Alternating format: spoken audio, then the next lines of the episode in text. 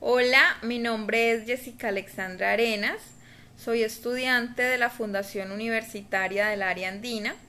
Actualmente curso el noveno semestre de licenciatura en Pedagogía Infantil.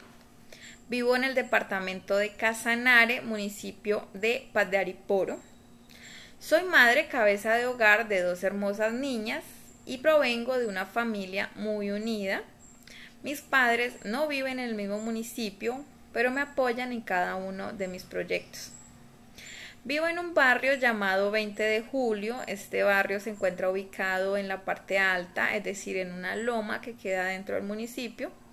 Cuenta con un buen servicio de agua, luz y gas, tal vez por estar ubicados en la parte alta. Muy cerca al barrio pasa la marginal del llano que conduce a otros municipios. Por este motivo hay buenas vías de acceso al barrio. Está habitado por familias de estrato económico entre 1, 2 y 3.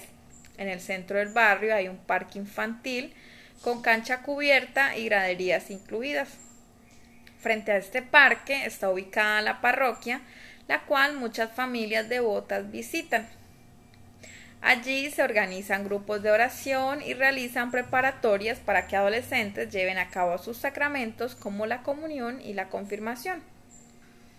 Habitualmente observo las personas que visitan el lugar cuando salgo a pasear mi perrita.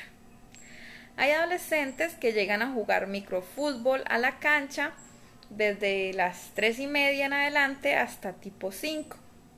También padres de familia que salen con sus hijos al parque, bien sea a jugar, andar en bici, a comer helado, otros a hacer deporte. Por esta temporada muchos salen que a elevar sus cometas y otros, como en mi caso, a pasear sus mascotas. En las tardes, cuando la familia se reúne en sus casas, luego de llegar de sus trabajos, suelen sentarse a hablar o tomar tinto en las aceras de sus casas. Todos estos momentos me parecen muy bonitos porque son importantes para promover el desarrollo de los valores. Un pequeño inconveniente que aqueja al barrio es que hace poco se robaron los cables de la luz de la cancha, quedando esta sin iluminación en horas de la noche, convirtiéndose así en el foco perfecto para que algunos jóvenes lleguen a consumir sustancias alucinógenas, provocando intranquilidad en sus habitantes. También hay presencia de personas venezolanas que han provocado un que otro espectáculo en el lugar. En los alrededores del parque hay dos tiendas en donde se suelen reunir personas a compartir conservando su distancia. El trabajo que impulsa o lo que más se desempeñan sus habitantes es la ganadería. Por lo tanto, su lugar de trabajo son fincas aledañas al pueblo. Es un barrio poblado pero por quedar en la loma hace que sea poco transitado. Sus transeúntes suelen ser sus mismos habitantes.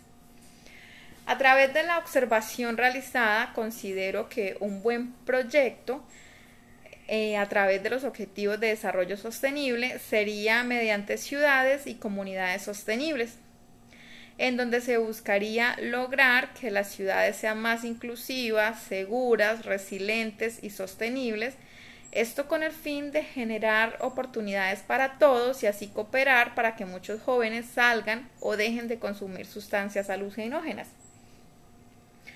Para concluir, puedo decir que ya llevo cuatro años viviendo en este barrio, me ha gustado mucho, es un sector muy tranquilo, se puede disfrutar de la naturaleza y un ambiente cálido.